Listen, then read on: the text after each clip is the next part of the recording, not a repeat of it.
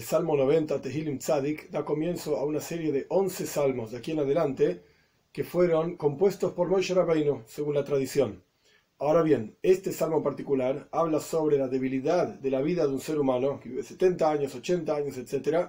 Y frente a Dios es insignificante literalmente. Por lo tanto, pide en el salmo que Dios no lo castigue según sus acciones, sino que sea misericordioso, etc. Aleph 1. Tefila le Moishe, Isho Elohim, Adonai Moin, Atoho Isalano, Bedoir Vadoir. Una oración por Moshe, un hombre divino, es decir, era un profeta, Dios, un refugio, tú fuiste para nosotros, generación tras generación.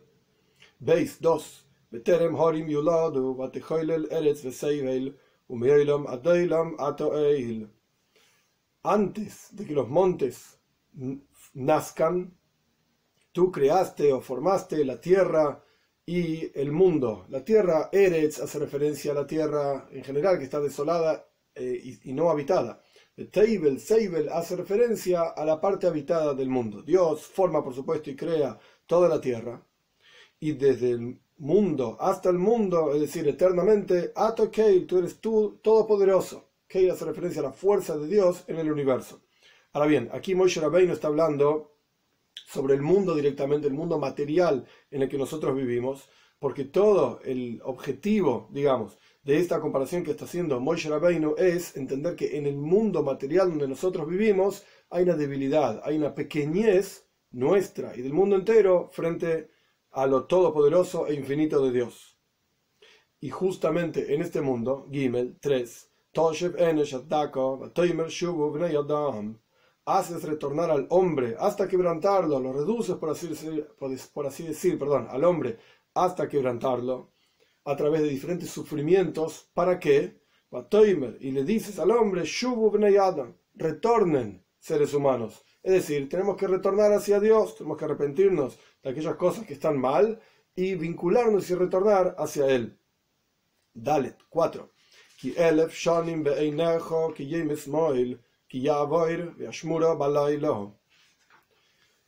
porque aún si la persona va a pensar que va a vivir el shonim, mil años, Beinejo, en tus ojos, los ojos del hombre, parecen que son gran cosa, son como un solo día de ayer. Porque al fin y al cabo va a pasar. Incluso si la persona vive mil años, va, va a fallecer en algún momento. Y no va a ser más que como el día de ayer Shmura Balaile, como una guardia durante la noche. Es decir, la vida del ser humano en la tierra es limitada. Nuestros sabios dicen, entre paréntesis, que la palabra be'einejo, elef shalim be'einejo, porque mil años a tus ojos, el pshat, el sentido literal, es a los ojos del hombre. Incluso si el hombre vive mil años y a tus ojos parece gran cosa, que ya, eso va a pasar también. Pero nuestros sabios explican que einejo, tus ojos son los ojos de Dios porque mil años a tus ojos que Yom Esmel, son como el día de ayer. Quiere decir que el día, cuando Dios habla de un día, para él son como mil años. Y por eso nuestros sabios explican ampliamente, el Ramban particularmente hablando, Nachmanides, en el comienzo de su comentario de la Torá, que los seis días de la creación más el séptimo día hacen referencia, alusión a cada uno de los mil años que el mundo va a funcionar, va a funcionar durante 6.000 años, un mil años por cada día de la creación, en la forma en que lo conocemos, y el séptimo milenio es el milenio de la venida de Moshiach, el milenio de la época de Moshiach, que va a ser Yom Shekula y Chávez, un día que va a ser completamente Chávez, es decir, vamos a estar vinculados con la esencia de Dios, con la presencia de Dios, lo vamos a ver y vamos a sentir con nuestros ojos de carne y hueso. Pero esto es una explicación de nuestros sabios, volviendo al Pshat, volviendo al sentido literal, aun si la persona vive mil años y a los ojos de la persona parece una gran cosa, que llames Moil, son como un día de ayer, que porque van a pasar, la persona va a fallecer. Hey, 5. Continuando con el mismo contexto de lo corto de la vida de la persona.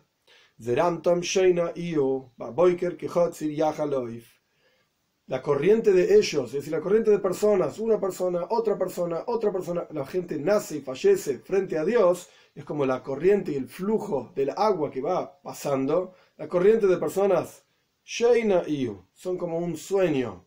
Es decir, son totalmente insignificantes. Baboiker a la mañana, así como el sueño a la mañana ya no está más, que Hotzir Yahaleif, cual hierba va a pasar. La hierba crece rápidamente y cuando llega la mañana el sol pega contra la hierba y la marchita, por así decir. Es decir, crece durante la noche y a la mañana ya no está más. Entonces, de la misma manera, la corriente de personas una tras de la otra, ¿qué somos frente a Dios? Vov 6. A la mañana, que aquí hace referencia a la juventud de la persona. Uno crece y nace, nace crece, etc. brota e intercambia fuerzas y constantemente está creciendo. Lo Erev, pero hacia el atardecer, que representa la vejez de la persona, y el se marchita y se seca. Zain 7. Aquí hace referencia al exilio que estamos viviendo, al ocultamiento de la presencia de Dios, porque somos consumidos en tu enojo, en el exilio somos consumidos, cada uno de nosotros, y en tu ira somos confundidos. Ges 8. Shato alumeinu Has puesto nuestros pecados frente a ti, es decir, Dios conoce cada una de las cosas que hacemos, e incluso alumeinu, aquellos, aquellos pecados que están ocultos de nosotros, cosas que hicimos que ni siquiera nos enteramos que hemos hecho mal, ponejo a la luminaria de tu rostro, decir, Dios conoce incluso las cosas que nosotros mismos no conocemos sobre nosotros mismos. Tes 9.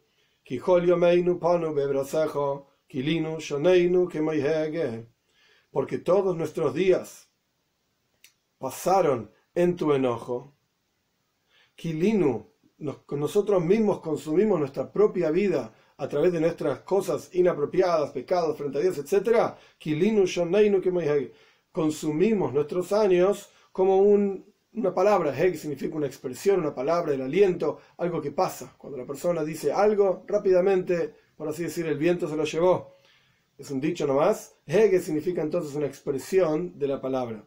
De lo que está diciendo es que nuestras vidas son pasajeras, rápidas frente a Dios, insignificantes, por así decir, frente a Dios, y nosotros incluso esa pequeña vida la terminamos consumiendo en el enojo de Dios. ¿Por qué? Por nuestros malos comportamientos. Yud 10.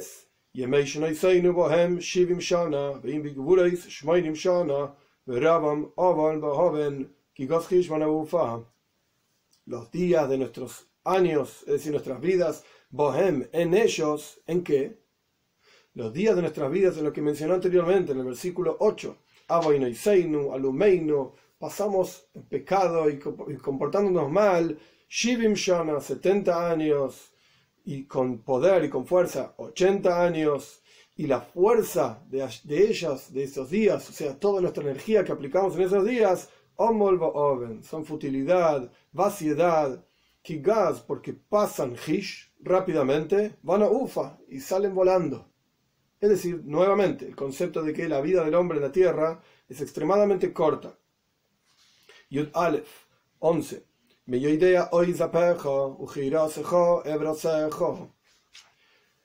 ¿Quién puede cuidarse, por así decir, de la fuerza de tu enojo? Es decir, ¿quién puede cuidar su propia neshome, su propio alma de no pecar, etcétera, y no caer en el enojo divino?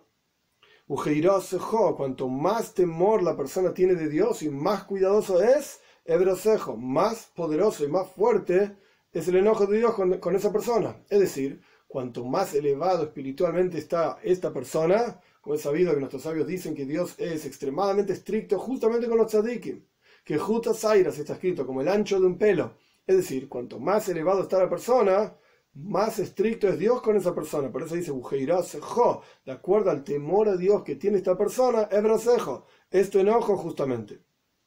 Por eso pide, Yud Beis 12, Limno que nos da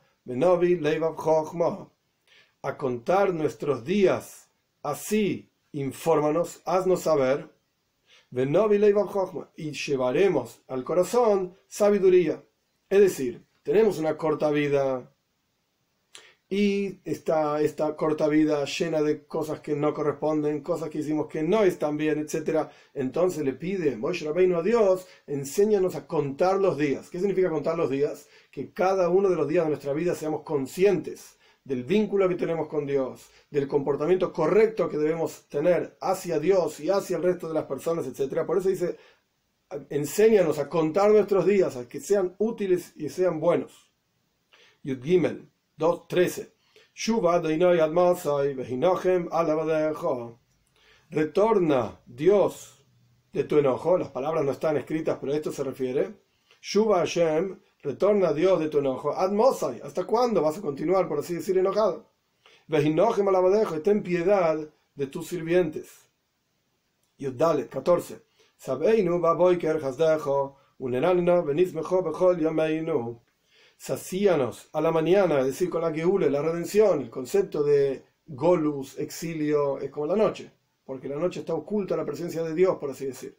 Así como la noche no vemos. Y la mañana representa la Geule, la redención, entonces, sacíanos con la, en la mañana con tu bondad, es decir, con la redención. Uneráneno y cantaremos, y nos alegraremos, bejolio meino, a partir de ahí todos los días de nuestras vidas, con esta Geula, con esta redención. Tesvov 15. Alégranos, por, como los días que sufrimos, no la misma cantidad, porque la que une la redención es algo eterno. Una vez que venga Moshiach pronto en nuestros días, no es que va a volver a ver Golus, exilio, sino que lo que está diciendo es, hubo días en los cuales sufrimos, Samheinu, alégranos, como los días que sufrimos, los años en que vimos cosas negativas, las pasamos mal, por así decir, con la, presencia de Dios oculta. Entonces, Amheinu, alégranos con la Geule, con la redención. Tezain, 16. Que sea visto por tu sirviente, por lejos, tu actividad, tu acción, es decir, la Geule, la redención, y tu esplendor al sobre sus hijos, es decir, que esto sea algo que se sostenga generación tras generación.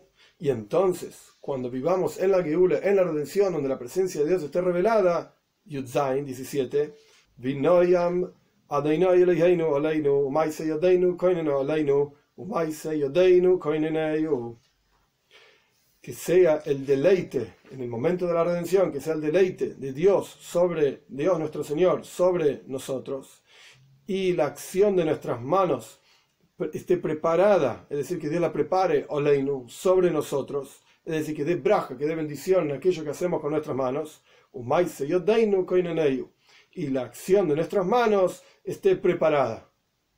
Parece una repetición, e incluso Radak, Kimchi, uno de los comentarios clásicos de los Tehilim, dice que justamente el versículo es una repetición, una cosa de la otra. El punto es que Dios prepare y dé braja y dé bendición en, en las acciones de nuestras manos, pero los comentaristas, los, el Midrash, nuestros sabios explican que en realidad aquí no hay una repetición, se refiere a dos cosas diferentes. Cuando Moshe Rabbeinu vio la construcción del Mishkan, del tabernáculo en el desierto, justamente dijo este versículo, para que la presencia de Dios esté efectivamente revelada, que el deleite de Dios esté sobre nosotros, es decir, que se revele la presencia de Dios en el Mishkan, en el tabernáculo, y no solamente esto, sino que por cuanto en la práctica, cada uno de nosotros somos un Mishkan.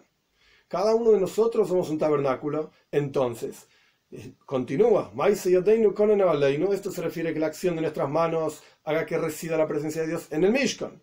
Pero la segunda parte, que la acción de nuestras manos, incluso cuando no esté el Mishkan, cuando no esté el templo, y como dije antes, cada uno de nosotros somos un templo para Dios. Como está escrito, Basul y Mikdash, hagan un templo para mí, soy Hom y voy a residir dentro de ellos. ¿Cómo puede ser? Un templo en singular, dentro de ellos en plural. Y una de las explicaciones es, dentro de cada uno de nosotros, cada uno de nosotros debe hacer de sí mismo un templo donde resida la presencia de Dios. Entonces la primera vez que dice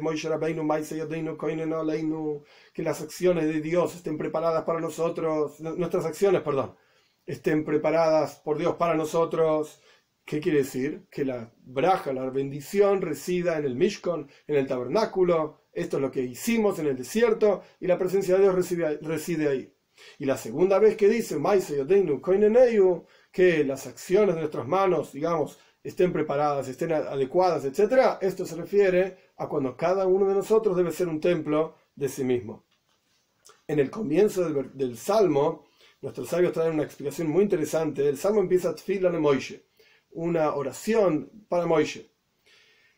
Más atrás, en el Salmo 65, aparece el concepto de Shemea Tfila, dejo que que Dios escucha la Tfila, escucha el rezo.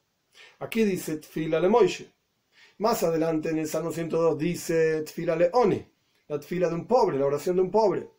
Y Dios escucha Tfila, el mismo concepto, Dios escucha el rezo. ¿Para qué aparece tantas veces este concepto? Es decir, Dios escucha el rezo.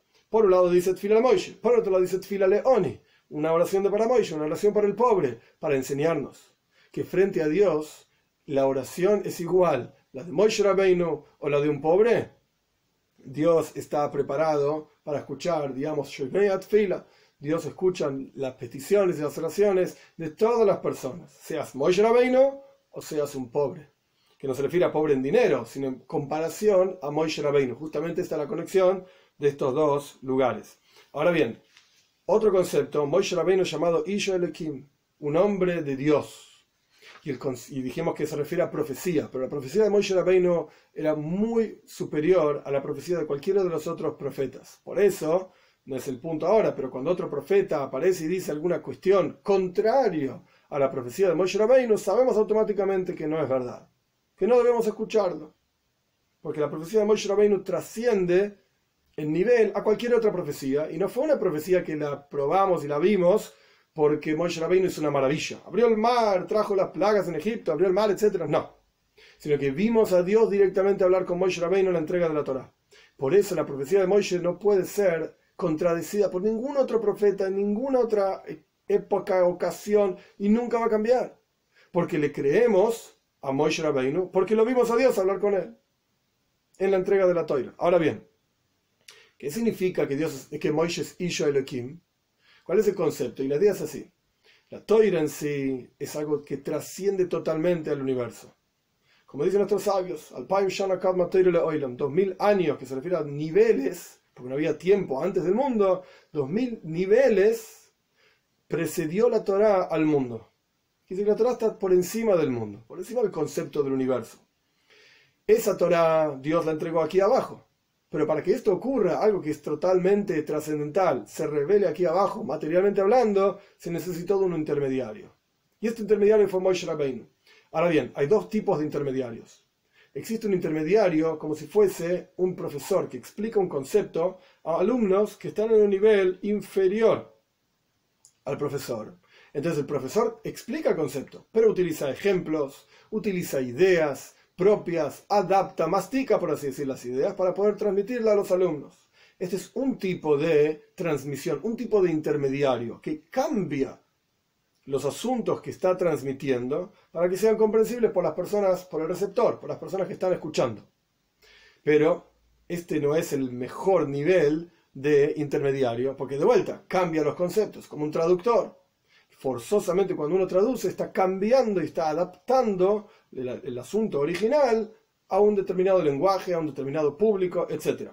Este es un tipo de intermediario. Pero Moshe Rabbeinu es Isha Elohim. Moshe Rabbeinu es un hombre divino, es decir, su forma de, de ser intermediario es tan profunda que no cambia absolutamente nada del asunto que está transmitiendo, según el público, según la época, según nada. Es el intermediario perfecto, por así decir. Y un ejemplo que podríamos entender de esto es la mano transmitiendo un concepto que está en la mente de la persona hacia un papel.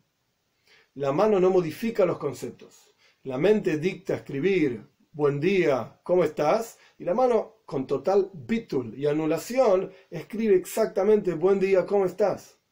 Es el intermediario perfecto que materializa una cosa abstracta que está en la mente de una persona en un papel para que otro lo pueda leer, para que se pueda transmitir, para que se pueda guardar para después, etc. Este es el tipo de intermediario de Moshe Rabbeinu. ¿Y en qué consiste toda esta cuestión? Bitul, anulación absoluta. Moshe Rabbeinu, por así decir, estaba totalmente entregado a la toira, totalmente entregado a Dios, y por lo tanto podía ser el intermediario perfecto para bajarnos la toira hacia aquí abajo. Y este es el concepto con el que empieza el salmo Tfil el Moishe y Joelekim. Una, un rezo, una oración para Moishe, que era un, un, hombre divino.